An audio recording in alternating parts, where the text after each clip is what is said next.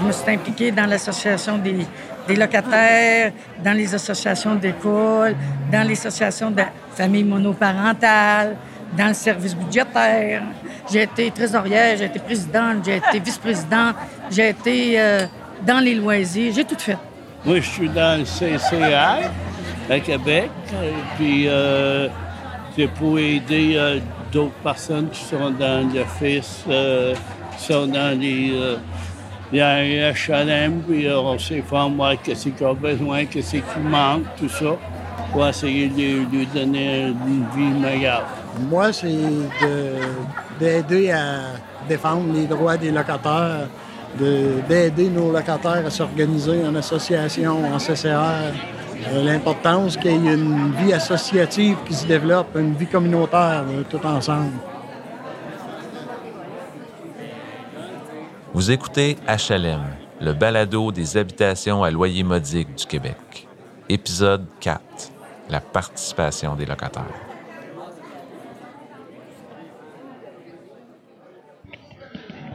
Alors, euh, bonjour tout le monde. C'est le fun, c'est le fun d'avoir une salle pleine.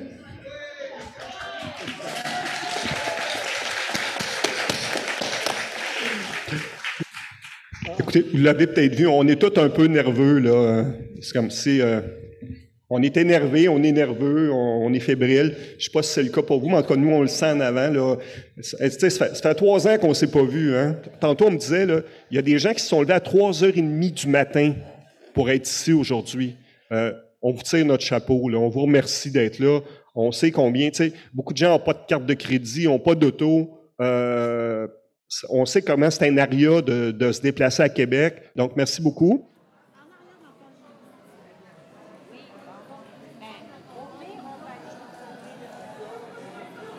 Celui que vous venez d'entendre, c'est Robert Pilon, le coordonnateur de la Fédération des locataires d'habitation à loyer modique du Québec. En juin 2022, il prenait la parole au congrès annuel de l'organisation. Tenue habituellement chaque année, cette grande réunion rassemble des résidents de HLM des quatre coins du Québec. Ils se rencontrent pour échanger ensemble, discuter des enjeux qui les touchent, participer à des formations et trouver des solutions communes à leurs problèmes. Pour ceux qui connaissent pas la Fédération des locataires des HLM, eh bien, c'est une petite organisation de quatre employés qui existe depuis 93. Ses buts principaux sont de défendre les intérêts des locataires des HLM, travailler à l'amélioration de leur milieu de vie et favoriser leur implication. Même si l'organisme a peu de personnel, la Fédération est appuyée par plusieurs bénévoles et 15 locataires, aussi bénévoles, qui siègent sur son conseil d'administration. Bref, ça fait longtemps que je connais la Fédération. Mais, pour une raison ou pour une autre, j'avais jamais encore assisté à leur congrès annuel. Mais cette fois-ci, j'y étais. Deux, trois petites informations avant de commencer pour, pour aller dans le vif du sujet. Il y a euh, Jean-François Vachon qui est ici à l'avant. Lève-toi, Jean-François, tu as des belles, t'as des beaux écouteurs. Donc, vous voyez, Jean-François, il n'a pas l'air comme ça avec ses écouteurs, mais c'est un, un chercheur, c'est un, un documentaliste également, euh, qui travaille avec une équipe de l'Université de Sherbrooke, avec euh, la gang du professeur Paul Morin, que peut-être que certains d'entre vous connaissent. Bref, c'est des chercheurs qui s'intéressent beaucoup au HLM, euh, dans le bon sens, pas pour nous caler, mais pour nous aider. Robert a bien raison.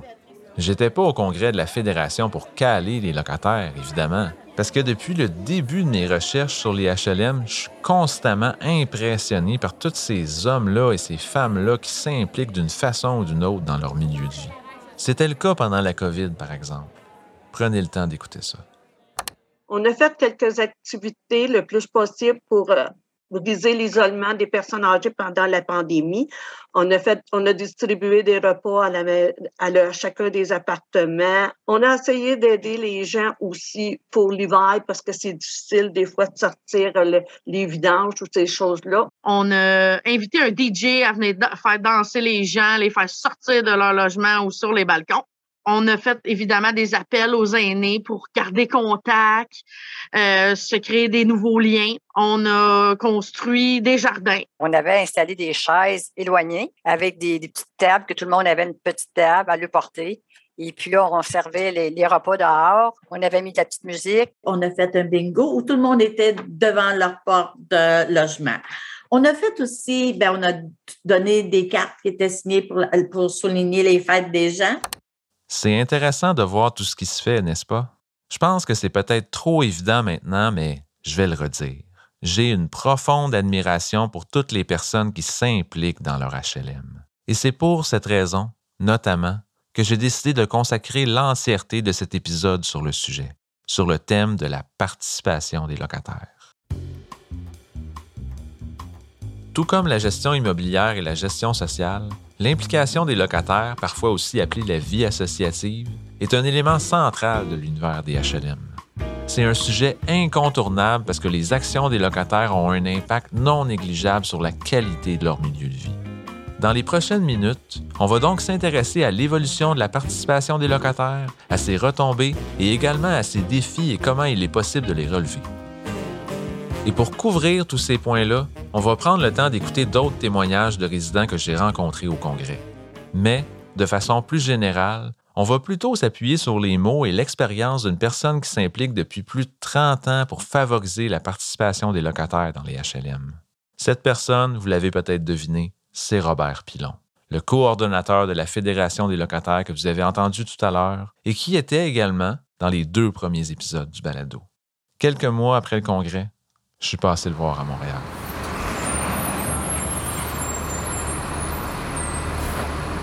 J'étais pas à ma première rencontre avec Robert. Comme Claude et Denis, qui étaient présents dans le dernier épisode, je l'avais passé en entrevue en 2014 pour ma thèse. J'ai un bon souvenir de cette journée-là. J'étais parti un peu d'avance parce que les bureaux de la Fédération des locataires, où j'avais discuté avec Robert, sont situés dans un quartier très intéressant de Montréal la petite Bourgogne. Avant d'étudier les HLM, je connaissais pas du tout le secteur. Et avant d'avoir visité Robert, j'avais même pas vu le quartier de mes propres yeux. Mais pourtant, la petite Bourgogne, c'est un élément majeur de l'histoire des HLM parce que c'est dans ce quartier-là que le premier HLM du Québec a été construit, les îlots Saint-Martin. L'ensemble de 313 logements avait été érigé à la fin des années 60 pour reloger les gens déplacés par un imposant programme de rénovation urbaine. D'ailleurs, une partie de l'histoire du programme de rénovation du secteur a même fait l'objet d'un film de l'ONF qui s'appelle La Petite Bourgogne.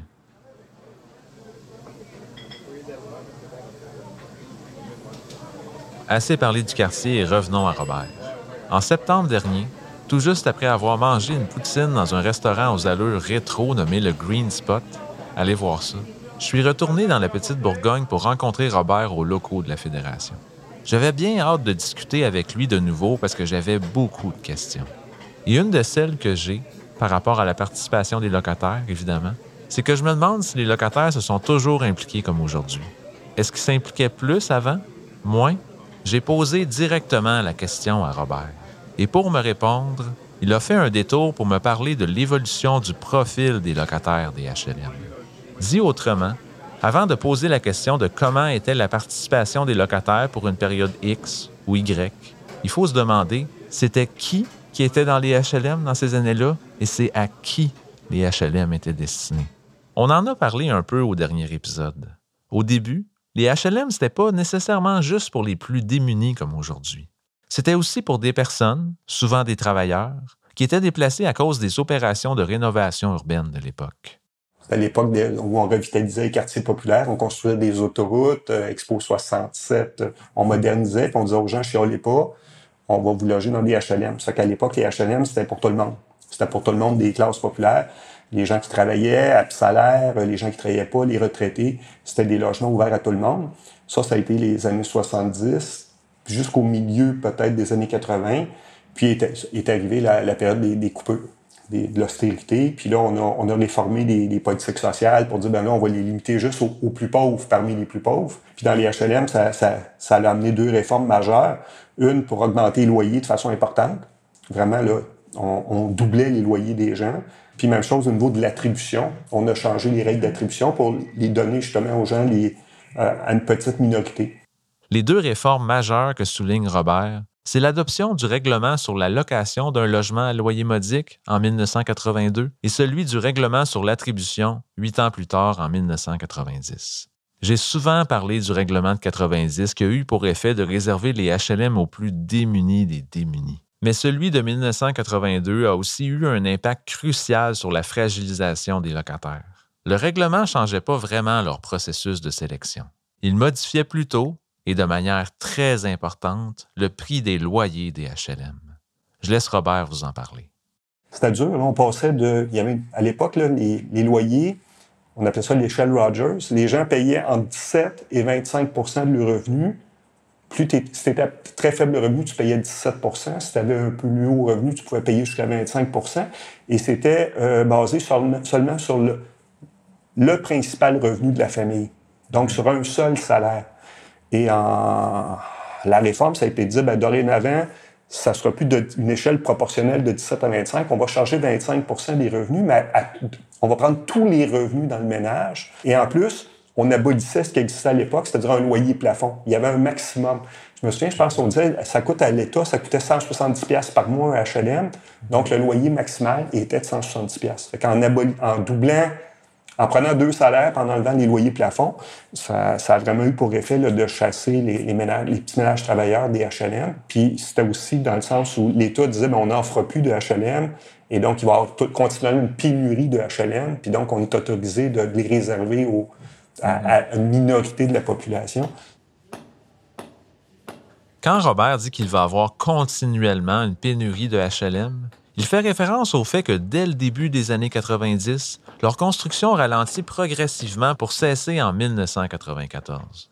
Donc, puisque l'État avait décidé d'arrêter de réaliser des HLM, c'est certain qu'il avait comme d'une certaine façon pas le choix de réserver ceux-ci aux locataires qui en avaient absolument besoin. Ce changement-là, tout comme les règlements de 1982 et de 1990, sont évidemment pas sans conséquence sur le degré de la participation des locataires. Euh, on a vu une énorme différence dans le, les, communautés qui vivaient en HLM. Hein. Euh, dans les années 70, tu avais des. Je pense à Saint-Pédis, par exemple, à, Québec, où tu avais une coopérative d'alimentation euh, au rez-de-chaussée du HLM tu avais euh, une coopérative de travailleurs. C'était très dynamique parce que tu avais ensemble toutes sortes de monde, des gens qui avaient une expérience du travail, qui voulaient travailler, qui travaillaient, des jeunes qui cherchaient de l'ouvrage, qui côtoyaient des gens qui travaillaient, euh, des gens qui, qui, qui, à, défaut d'avoir un emploi, voulaient s'en créer, créer un dans, dans, dans, le domaine pour servir la communauté du coin partie des premières garderies les années 70, alors que les garderies n'étaient pas encore euh, reconnues par le gouvernement. Donc, c'était un monde. Le jour où, par des politiques gouvernementales, on exclut tous ceux qui lèvent la main pour, se, pour travailler, on les sort des HLM, bien, progressivement, on crée, on crée des ghettos de, où, on, dans le fond, le but de l'État, c'est à dire, on va, on va réserver les HLM, au, à l'époque, on disait aux, aux personnes assistées sociales inaptes à l'emploi. C'était ça, dans le fond, aux handicapés. Les personnes mm-hmm. handicapées, euh, les gens qui sont vraiment incapables de faire quoi que ce soit du point de vue de l'État, mm-hmm. on va les concentrer dans des, mêmes bâtiments. Euh, eux, eux méritent vraiment une aide de l'État. Mm-hmm. Ben, c'est sûr que tu crées un, milieu de vie qui est beaucoup plus tough. D'ailleurs, moi, je connais plein de, femmes qui ont élevé le, le, famille en, HLM, des, des mères monoparentales, dans les années 70 qui, au, milieu des années 80, 85, disait c'est plus, c'est plus comme c'était. Avant, c'était comme un camping. Tout le monde se connaissait, puis on s'entraidait. Et là, c'est devenu des milieux beaucoup plus durs.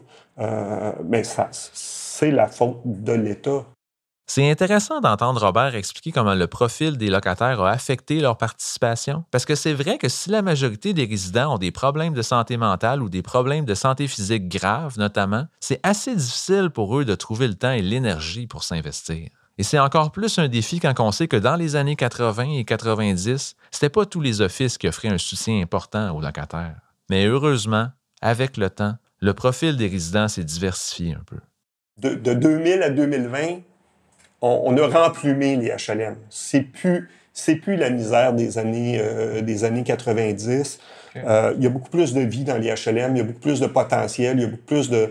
Euh, ne serait-ce qu'avec l'apport de l'immigration, mm-hmm. donc de gens pauvres ici, mais riches de leur, euh, de leur métier ailleurs, ça leur a amené un, un, dynamisme plus grand dans les HLM euh, des grandes villes au Québec. Là. Euh, il y a des gens d'expérience, il y a des gens qui ont du vécu, qui ont, qui ont, qui ont des projets, qui ont des capacités. ils sont pauvres. Mhm. Mais, et donc, ça leur a enrichi la, le tissu social dans nos HLM. Ça paraît, c'est il y a un renouveau, je dirais, dans la mobilisation. Euh, et en 2011, nous, on s'était battu. Je ça, moi, ça, a pris 20 ans là, au niveau de la, de la du FRAPRU et ensuite de la Fédération des locataires de HLM. On s'est battu pendant 20 ans pour faire changer justement le règlement sur l'attribution des HLM. On se disait, faut, faut que faut que l'attribution soit plus, euh, plus ouverte. On peut pas juste limiter aux, aux gens les plus mal pris, parmi les plus mal pris des HLM. C'est pas un projet de vie, ça.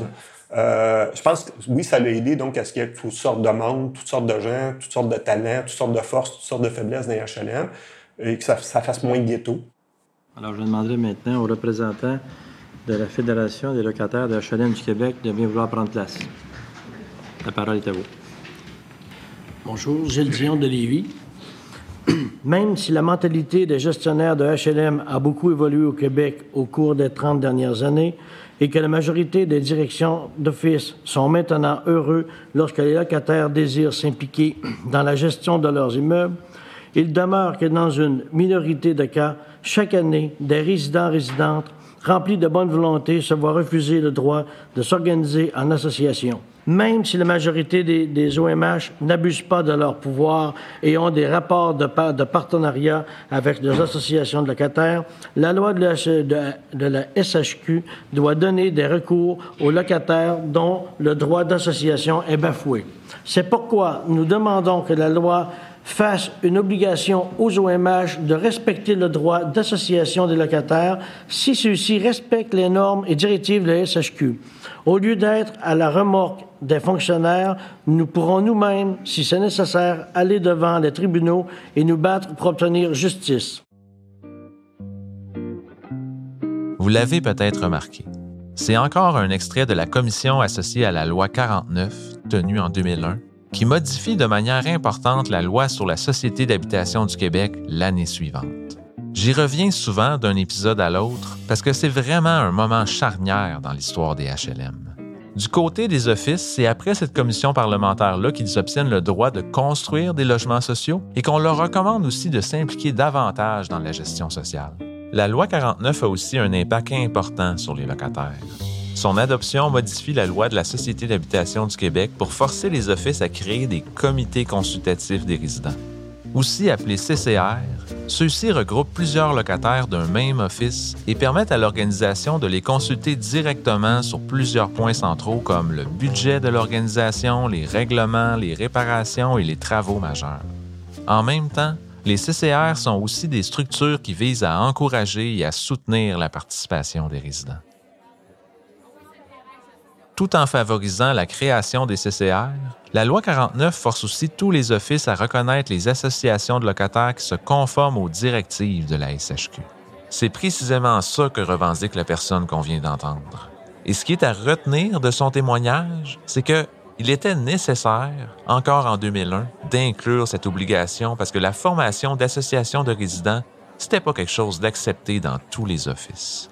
En fait, ce témoignage, qui a été enregistré 32 ans après la création des premiers offices, montre que le succès et l'ampleur de la participation des locataires dépend pas juste du profit des résidents, mais également de l'ouverture des offices face à leur implication. Quand on analyse l'histoire des offices, on voit que l'implication des locataires, c'est pas nécessairement une pratique découragée. Par contre, avant 2001 et même encore aujourd'hui, c'est pas le cas partout. Certains offices sont réticents à ce que les locataires fondent des associations dans leur milieu et d'autres refusent parfois de leur verser le financement qui leur est destiné. En fait, jusque dans les années 2000, l'opposition à la formation des associations est tellement forte dans certains milieux que plusieurs résidents doivent lutter d'arrache-pied pour faire valoir leur droit de se regrouper, leur droit d'être consultés et leur droit d'avoir un mot à dire sur les décisions importantes des offices. Par l'adoption de la loi 49 en 2002, les locataires gagnent donc un combat capital. Mais cette lutte a été longue et coûteuse selon Robert. Peut-être trop. Dans les années 80, euh, 97, nous, on, disait pourquoi il y a des offices qui permettent aux locataires de s'organiser en comité, en association, puis pourquoi il y a d'autres offices qui les, qui les interdisent de faire ça? C'est pas juste. Euh, puis en, 1997, la, présidente de la fédération, Isabelle Malissal, vivait à Bromont. Puis elle et des voisines, des voisins puis des voisines, mais c'était surtout des femmes, avaient décidé de se donner une association. Et Isabelle et quelques autres avaient reçu des lettres, des belles lettres d'avocats. Et ces femmes-là se faisaient dire qu'au 1er juillet, elles étaient dehors parce que l'Office ne voulait pas d'association de locataires à Bromont et l'Office les mettait dehors. Des belles lettres d'avocats. Contraire à toutes les législations au Québec, un propriétaire ne peut pas décider de mettre quelqu'un dehors le 1er juillet. Il faut aller dans la régie du logement, encore moins parce que tu veux tu, réclames ton droit d'association. Mais c'est des trucs comme ça alors qu'à Montréal, à Québec, dans les grandes villes, on permettait les, associations. Dans des petites villes, on, ne voulait vraiment pas en avoir parce qu'on ne voulait pas que les citoyens euh, disent le mot dans l'administration de logement, qui ne seraient pas contents. Et c'est ce qui nous a amené donc en 98 à, obtenir que le gouvernement adopte une première réglementation forçant les offices à reconnaître les associations. On, a fait des manifestations. Je me souviens, on était 700-800 devant l'Assemblée nationale pour réclamer le droit d'avoir des associations dans les HLM du Québec. Puis finalement, ça a été mis dans la loi. Après ça, il y a, de l'eau qui s'est écoulée sous les ponts, mais ça a quand même eu pour effet que maintenant, c'est reconnu.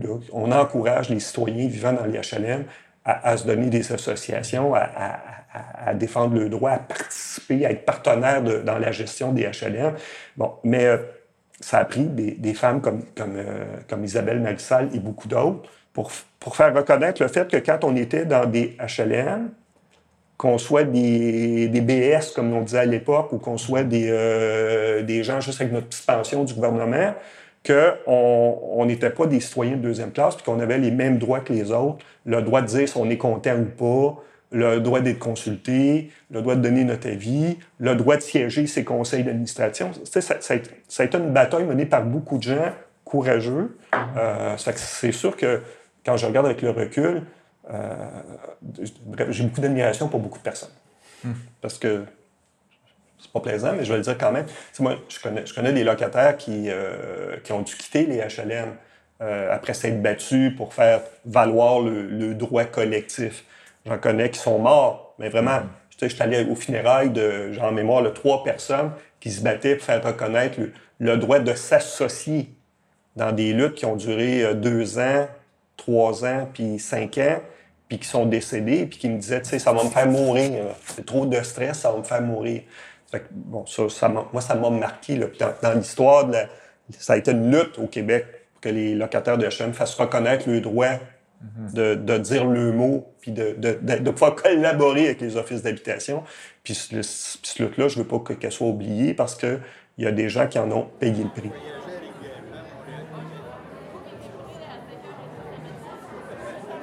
Euh, dans mon ancienne vie à, l'Office de Québec, j'avais cette chance-là où je pouvais participer au CCH, je pouvais participer aux rencontres euh, des, associations. Ça m'a toujours nourri, puis j'ai toujours apprécié la grande franchise des gens. C'est toujours essentiel parce que quand on prend le message puis qu'on écoute vraiment qu'est-ce qu'ils ont à nous dire, 99% c'est quelque chose qui est valable. Le 1% là, c'est vraiment là, c'est très, très rare que quelqu'un qui émet un commentaire, qui a eu le courage de te dire ce qu'il vivait dans son immeuble, qui se trompe. Puis bien des fois, ça nous permet d'être meilleurs. Puis moi, à chaque fois que j'ai eu cette chance-là d'avoir des commentaires de citoyens, je me suis toujours amélioré. Puis les équipes avec qui je travaillais ont toujours été dans un mode solution pour améliorer les situations. La personne que vous venez d'entendre, c'est le PDG de la SHQ, Claude Foster, à qui j'ai parlé très brièvement au congrès de la Fédération. Nommé tout récemment, M. Foster est un autre vétéran du milieu des HLM. Avant d'être PDG de la SHQ, il travaillait à l'Office d'habitation de Québec à titre de directeur général. En l'écoutant, on saisit rapidement qu'il a de très bons mots au sujet de la participation des locataires et qu'il voit son utilité. Je vous ai fait écouter Claude Foster parce qu'il était présent au congrès, mais j'aurais pu également vous présenter les témoignages de nombreux directeurs d'office que j'ai d'enregistrer qui disent la même chose que lui et qui vantent sans retenue l'importance et l'impact positif de la participation des locataires. Mais aujourd'hui, la parole est à Robert. Il y en avait long à dire sur les bienfaits de la participation. C'est formidable. Quand il y a un lien de confiance, les locataires peuvent s'asseoir avec l'administration, dire quels sont les bons coups de l'Office, mais quels sont aussi les, où c'est que l'Office a des croûtes à manger, des services qui sont donnés aux locataires. C'est formidable parce que la plupart des problèmes qui sont soulevés par les locataires, que ce soit des problèmes de sécurité, de propreté, il y a une partie des solutions qui sont entre les mains de l'Office et de, de personnel, mais il y a une autre partie qui est entre les mains des locataires. si on parle de, de, choses aussi simples que la propreté, oui, on peut bien demander au concierge d'en faire plus, mais il faut que les locataires euh, se, se, se, responsabilisent, puis fassent attention, puis, puis trient comme faut les déchets, le compost, le recyclage. Mm-hmm. Souvent, les, la sécurité, ces problèmes de sécurité, quand on laisse rentrer, euh, on ne sent pas en sécurité dans un immeuble, toutes sortes de monde un peu étranges peuvent rentrer puis venir faire de la sollicitation. Bien, l'Office peut bien avoir euh, une porte qui barre, des intercoms qui fonctionnent, puis faire la, la, la promotion de ces outils-là mais il faut que les locataires euh, prennent soin les uns des autres puis ouvrent pas n'importe qui. Sais, fait que la plupart des problèmes en HLM, ça demande une coopération locataire-employé pour avoir des résultats, pour, avoir des bons services. Donc, c'est sûr que quand, quand, du point de vue de l'Office, on encourage une participation réelle des locataires puis une mobilisation après ça dans des, dans des projets avec l'Office, c'est payant pour l'Office. Puis ben, les locataires, écoute, ils, ne demandent pas mieux que d'être utiles puis d'avoir des bons services. Hein. Pour Robert, les impacts de l'implication des locataires dans leur milieu sont significatifs, et surtout quand l'Office favorise une participation et une consultation réelle des résidents. Qu'est-ce qu'il voulait dire par ça? Je lui ai demandé. Là, si on creuse un peu, on, pourrait voir ce qui est, ce qui est de, la, de la consultation réelle, puis où on, écoute pour le vrai les gens et ce qu'ils ont à dire, ou est-ce qu'on fait seulement semblant? Là, euh, on les informe et on fait ce qu'on veut. on, euh, on, voit un peu des deux. Là comme office, tu dis, bon, OK, on va organiser une journée de consultation. Venez nous dire ce que, ce que, ce que vous voulez. Ça se peut que tu obtiennes peu de résultats. Si tu n'as pas auparavant euh, donné les moyens aux gens de, de s'informer, de comprendre, souvent, les, les administrateurs d'office sont de bonne volonté, mais ils ne saisissent pas suffisamment euh, d'où partent les gens avec qui tu veux travailler. Parce que s'ils comprenaient mieux ça, ils verraient qu'il faut mettre plus de conditions gagnantes mm-hmm. pour que les gens puissent participer pleinement. Euh, un exemple simple, les, euh, les, règlements d'immeubles. Souvent, les offices, ils prennent, les employés des offices, ils vont prendre trois mois, quatre mois, cinq mois. J'ai vu jusqu'à un an à l'interne. On discute de ça à l'interne pour pondre un nouveau règlement que les locataires vont devoir suivre. Et, ah, ah oui, c'est vrai, il faut consulter les locataires. Donc, à la dernière minute, après avoir travaillé ensemble là-dessus à l'interne pendant trois mois, six mois, un an, là, on se dit, ah, on va faire une consultation, deux heures, on invite les locataires à savoir ce qu'ils en pensent. Toi, tu as travaillé là-dessus pendant trois mois, six mois, un an, puis là, tu vas consacrer un deux heures à la fin du processus à dire aux gens, regardez, ah, by the way, là, voici ce qu'on pense à faire. Avez-vous des idées là-dessus? Mm-hmm. Ça, à mon avis, c'est pas donner les moyens aux gens de, de participer au processus. On aurait dû, dès le début, les impliquer dans, dans, la réflexion avec le personnel de l'Office pour saisir quels sont les enjeux, les enjeux de gestion, mais aussi les enjeux des, des locataires utilisateurs des logements, ensemble, travailler à élaborer quelque chose. Ça, ça c'est une bonne façon, c'est donner, c'est impliquer véritablement les gens du début à la fin du processus, alors que des consultations pour la forme, c'est c'est pas, je pense que c'est pas, pas, c'est pas gagnant, mettons. Une demi-heure après avoir parlé à Robert de l'évolution de la participation des locataires et de comment les résidents se sont battus pour la faire reconnaître, je lui ai posé une question simple. Pourquoi certains locataires veulent s'impliquer à ce point et c'est quoi qui les motive à sortir de chez eux pour contribuer à leur milieu de vie? Sa réponse était aussi simple que ma question. Quand on demande aux gens là, qui sont dans les associations, pourquoi vous faites ça? Il y a toujours juste une seule réponse c'est pour être utile. Je vais être utile. Je vais être utile à quelque chose. Je suis heureux d'être utile. Les gens veulent être utiles et ils sont heureux puis ils sont fiers quand ils sont utiles, quand ils servent à quelque chose. Il n'y a rien de pire que d'avoir l'impression que tu sers à rien. C'est que, que, tu sers à rien puis tu es un moins que rien. Quand tu sers à rien, là, bon. Donc les gens veulent, ils veulent être utiles. Et c'est ça la motivation principale des gens. Et quand tu réussis donc à mettre plusieurs personnes qui veulent être utiles ensemble, forcément, ça devient utile. Ça devient utile pour les autres locataires parce que c'est constructif, c'est du positif. C'est des gens bénévoles impliqués dans toutes sortes d'activités, d'entraide, de soutien. Qu'est-ce que ça vous apporte personnellement de vous impliquer comme ça dans, votre milieu? Beaucoup. Beaucoup, oui. Ben, c'est... Moi, j'aime les gens. Fait que des voir aller, des voir grandir, puis des voir s'épanouir. Parce que c'est un peu ça qu'on veut voir dans HLM. Les gens qui sont là, ils ne sont pas toujours dans leur meilleur état. Fait que des voir s'épanouir, puis euh, s'améliorer, puis avoir une chance, finalement, ben, euh, ça apporte de la joie, du bonheur, puis euh, de la fierté.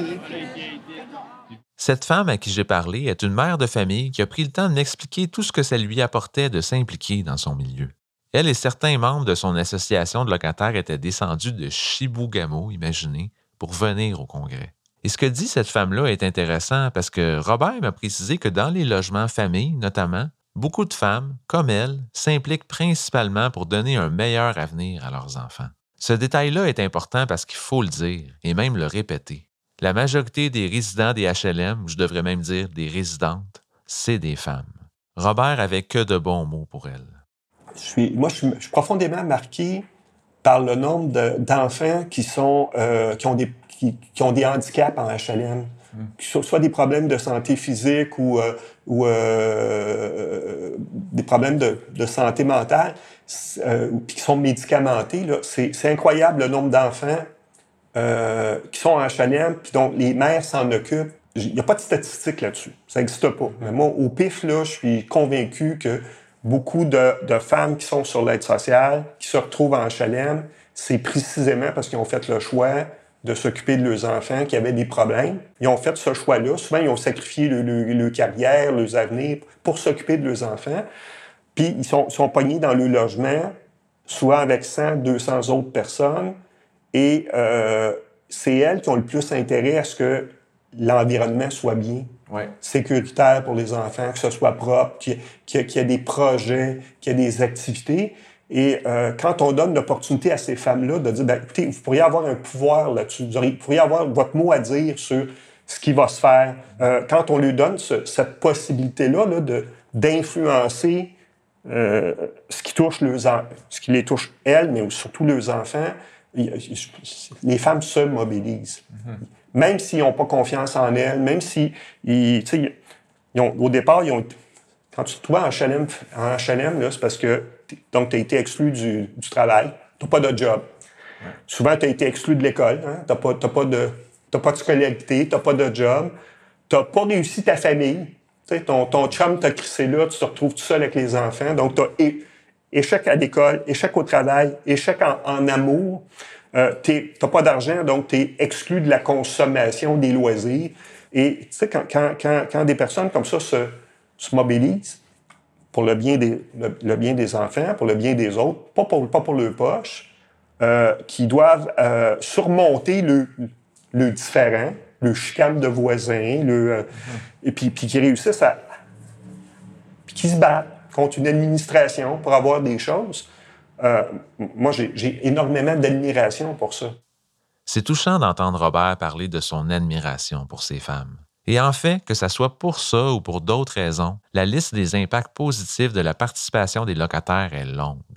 Je pourrais vous en parler longuement, mais je préfère laisser la parole à Jeannie Hull, une chercheuse que j'ai croisée au Congrès qui s'intéresse à ça particulièrement. Euh, qu'est-ce que tu penses que ça donne, la participation des locataires au niveau personnel pour les locataires puis au niveau collectif pour les locataires? Bien, je, pense que la participation au plan personnel, ils, développent toutes sortes de compétences, ils enrichissent leur réseau social, et, ils enrichissent aussi leur capital social, c'est-à-dire que ça leur permet de rencontrer des personnes euh, de d'autres euh, groupes sociaux, donc c'est très enrichissant pour eux. Puis au plan collectif, ça permet vraiment à l'intelligence collective de se déployer ensemble. On est plus fort, on a plus d'idées, on a, aussi plus de force de frappe, plus de, pouvoir de, représentation, plus de légitimité aussi donc, vraiment, la participation des locataires, c'est vraiment important. je pense que ça soit vraiment très, très bien soutenu, facilité le plus possible par des ressources qui ont du bon sens. Janie énumère plusieurs retombées intéressantes de la participation des locataires. Et à tout ça, on peut également en ajouter d'autres comme l'instauration de services sociaux communautaires par et pour les résidents, la baisse de la criminalité et la baisse du vandalisme. Ce point-là est important d'ailleurs, parce que quand les locataires s'impliquent dans leur milieu, ils sont plus prompts à le respecter ou à le protéger contre ceux qui veulent lui nuire vous impliqué depuis longtemps, vous, dans... Moi, je viens juste de commencer. Moi, je suis juste délégué de bloc. OK, OK. On n'a pas de, de, CA encore, mais on va se poser de avoir un. OK, fait que ça commence, là. Ça commence. On a bien du monde qui, qui nous ah. fait du trou. Ah, on a rien 20 logements, tu sais. le monde, ils ne veulent pas comme se mettre ensemble. C'est tout du monde qui veut être séparé. Toutes des petites cliques. Puis si on bâtit un euh, comité, ils veulent le détruire avant qu'il soit là. C'est ça que c'est dur de travailler avec des gens de main. beaucoup, ça demande beaucoup d'énergie. À écouter les propos de ce dernier locataire, on constate que ce qui fait obstacle à la participation des résidents vient pas toujours de l'extérieur. Parfois, c'est les conflits entre les locataires, leur manque de motivation à s'impliquer et les critiques de leurs proches, pas toujours très constructives, qui les découragent et les empêchent de se mettre ensemble pour améliorer leur milieu. D'ailleurs, dans mes discussions avec les locataires, j'ai souvent entendu la fameuse phrase qui va comme suit. C'est toujours les mêmes qui s'impliquent. Dans certains offices, effectivement, c'est vrai. Mais c'est loin d'être une bonne chose. Parce que quand ces personnes-là, très actives, s'épuisent à tenir plein de projets à bout de bras, malheureusement, ils finissent parfois par cesser de s'investir, du moins en partie. J'ai demandé à Robert c'était quoi ses astuces pour contrer ce problème-là le principal défi puis la principale solution, à mon avis, c'est le, partage du pouvoir. Dans un, projet famille à Longueuil, je donne souvent l'exemple parce qu'il m'a marqué, 80 logements famille, c'est des maisonnettes. Mm-hmm. La police est là tout le temps, c'est l'enfer. Ils disent que c'est le Bronx à, Longueuil.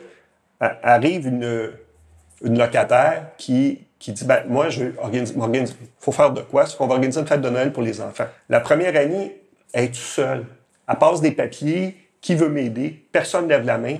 Elle est toute seule. Elle, elle, a fait avec ses enfants. Elle avait des adolescents. Elle a fait la fête de Noël. Lors de la fête de Noël, il est venu plein d'enfants avec leurs parents. Et là, elle a eu le réflexe de dire Ah, t'accepterais-tu de t'occuper des, billets pour la liqueur? T'accepterais-tu, toi, d'être au comptoir? Toi, t'accepterais-tu d'être sa distribution de cadeaux? Personne n'a refusé. Tout le monde a dit oui, oui, oui, oui, oui, oui. À la fin de la soirée, elle va voir les gens qui ont donné un coup de main, puis elle dit Ça vous tenterait-tu, la fête de Noël de l'an prochain, de faire la même chose, de me donner un coup de main? Ah, ben oui, pas de problème.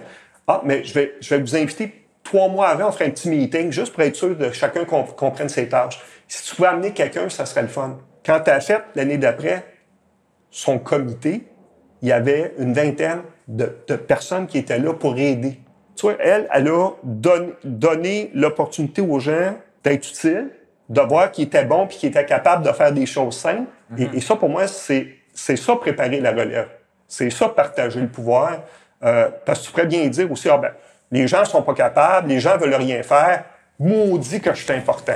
bon, c'est pas des grandes leçons, mais il y a, pour moi, c'est, une préoccupation. Le, plus possible, euh, chercher à, à, informer tout le monde, à à, faire participer les gens, mais justement en tenant compte de, ce qu'on se dit là, c'est-à-dire de, la peur que les gens peuvent avoir à s'impliquer, mhm. pas parce qu'ils sont pas fins, pas parce qu'ils ont pas euh, veulent pas aider, mais parce qu'ils ont, peur de pas être à la hauteur. Ça qu'il faut, faut, faut, faut, donner les conditions aux gens. Puis tantôt, je parlais de quand les offices consultent les locataires, c'est la même chose. Il faut tenir compte d'où sont les gens, puis les mettre dans des conditions gagnantes. Tu sais, au hockey, là, euh, mhm. T'engages des millionnaires, puis les coachs disent, ben là, il faut les placer dans des conditions gagnantes pour pas qu'ils se découragent. Ben, c'est encore plus vrai avec le, le, euh, monde ordinaire. Il faut, les, faut tenir compte d'où ils partent, des, du vécu qu'ils ont, des échecs qu'ils ont, des difficultés qu'ils ont rencontrées. Mais, mais puis là, je parle des difficultés, mais des, forces aussi.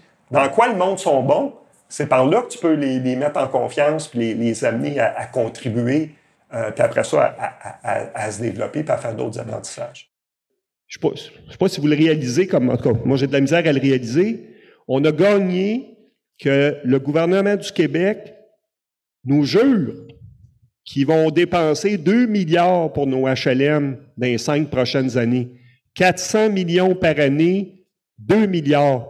On a gagné ensemble 2 milliards. Je ne sais pas si vous réalisez ce que c'est, 2 milliards. C'est une grosse victoire, puis on peut tout en être fiers. Puis l'autre chose, c'est que ça assure, nous autres, on va tous mourir tu sais, un jour, tu sais, on va. Il y en a qui vont mourir dans longtemps. Il y en a qui sont là pour 20, 30 ans, encore 40 ans, 50 ans, peu importe. Mais là, on assure la survie des HLM. Quand on, on, obtient des rénovations comme ça, ça assure la survie de nos logements pour les 30, 40 prochaines années. Si les gouvernements investissent 5 milliards dans le parc de logements publics, ça ne sera pas pour le vendre au privé après ou les fermer. Ou les, on assure la survie des HLM pour les 40, 50 prochaines années. Et ça, ça va profiter à ceux qui vont venir après nous autres. Ça, ça, ça c'est une victoire, je vous le dis, historique. Puis moi, j'en suis très fier. Puis on ne l'aurait pas gagné tout seul, on l'a gagné parce que vous, vous avez fait des choses, mais aussi ceux qui étaient là avant vous. Tu sais, dans la salle, là, à notre 20e congrès, à notre 15e, à notre 14e, tous ces gens-là ont contribué à cette victoire-là. Il y a des gens qui des, il y a des sont plus là avec nous, mais qui ont contribué. Puis en tout cas, je pense qu'on, c'est ça un mouvement collectif. Je peux pas terminer cet épisode sans parler un peu de la Fédération des locataires qui va fêter son 30e anniversaire l'année prochaine. Je connais pas mal l'histoire de l'organisme et je peux vous dire qu'il va avoir beaucoup de choses à fêter parce que la Fédération a vraiment aidé les locataires à gagner plusieurs combats. J'ai parlé tout à l'heure de certaines de ces victoires, comme la reconnaissance des associations de locataires et la création des CCR. C'est des gains très importants, c'est certain, il y en a aussi beaucoup d'autres, comme le maintien du loyer des HLM à 25% du revenu des locataires, le droit de voter sur la présence des animaux dans les immeubles, la hausse du financement des associations de locataires et aussi l'obtention de sommes considérables pour rénover et assurer l'avenir des HLM. Comme Mario Courchaine, Claude Poulain et Denis Robitaille que j'ai interviewés dans les épisodes précédents, Robert songe aussi à prendre sa retraite après plus de 30 ans de travail dans le milieu des HLM. Malgré le fait que sa successeur, si on veut, a déjà été désignée et que les compétences de cette personne sont vraiment au rendez-vous, il faut quand même dire que les souliers de Robert et toute son expérience seront assez difficiles à remplacer. À la blague d'ailleurs, la professeure Jenny Hull, que j'ai croisée au congrès, me disait que pour elle, Robert était un maître Jedi de la mobilisation sociale. Avant de finir l'entrevue, j'ai donc pris quelques minutes pour lui demander comment il se sentait après plus de 30 ans d'implication à la Fédération et qu'est-ce que toutes ces expériences-là lui avaient apporté. Quand je pense au conseil, par exemple, d'administration de la Fédération, euh, je faisais une réunion la semaine passée, puis je faisais euh, l'exercice de voir combien j'avais eu de conseils d'administration euh, puis je me disais, je suis rendu à mon 14e conseil. C'est-à-dire que tout le monde au conseil d'administration a, fait le tour. là. Mm-hmm. C'est la 14e équipe d'administrateurs en, 30 ans, en 30 ans, avec des mandats de deux ans. Puis les, gens restent de 2 à 4 ans, mais c'est un turnover complet. Là. Je suis rendu à ma 14e équipe. Puis euh, pendant que les gens parlaient, je pense, j'en voyais des visages, des, visages de gens qui ont été au conseil d'administration de la Fédération qui sont, qui sont démenés, qui sont allés en commission parlementaire euh, sur l'indépendance du Québec, ça, mm-hmm. qui sont allés dans, plein de trucs, euh, qui sont venus manifester sous la neige à Ottawa, puis j'en voyais des visages. Puis c'est ça que c'est le, le, courage de ces personnes-là. Et d'avoir autant de personnes courageuses qui se sont dévouées, euh, qui sont pauvres, qui en arrachaient, des, gens, gens pas en santé non plus, parce que quand tu es pauvre, tu es. Mm-hmm. et, de voir donc des gens se dévouer comme ils le faisaient, faire preuve d'altruisme pour les autres. C'est une chance que j'ai eue de côtoyer autant de bonnes personnes euh, dans une vie. Euh, puis donc, j'ai pas de. C'est un, un, bonheur de côtoyer autant de gens formidables. Puis c'est une leçon de vie aussi. C'est ce qui termine ce quatrième épisode de HLM. Dans le prochain, qui sera le dernier de la saison, je rencontre mon propre maître Jedi des HLM, le professeur Paul Morin, qui m'a initié à cet univers il y a plus de dix ans. Ensemble, et avec les témoignages des autres personnes que j'ai interviewées dans les épisodes précédents, on va se questionner sur les retombées et l'avenir des HLM. Le balado HLM est une production de la Faculté des lettres et sciences humaines de l'Université de Sherbrooke. Cet épisode, enregistré en 2022, a été réalisé par moi, Jean-François Vachon, en collaboration avec le chercheur Paul Morin. Le projet est rendu possible grâce au financement du Conseil de la recherche en sciences humaines du Canada, le CRSH.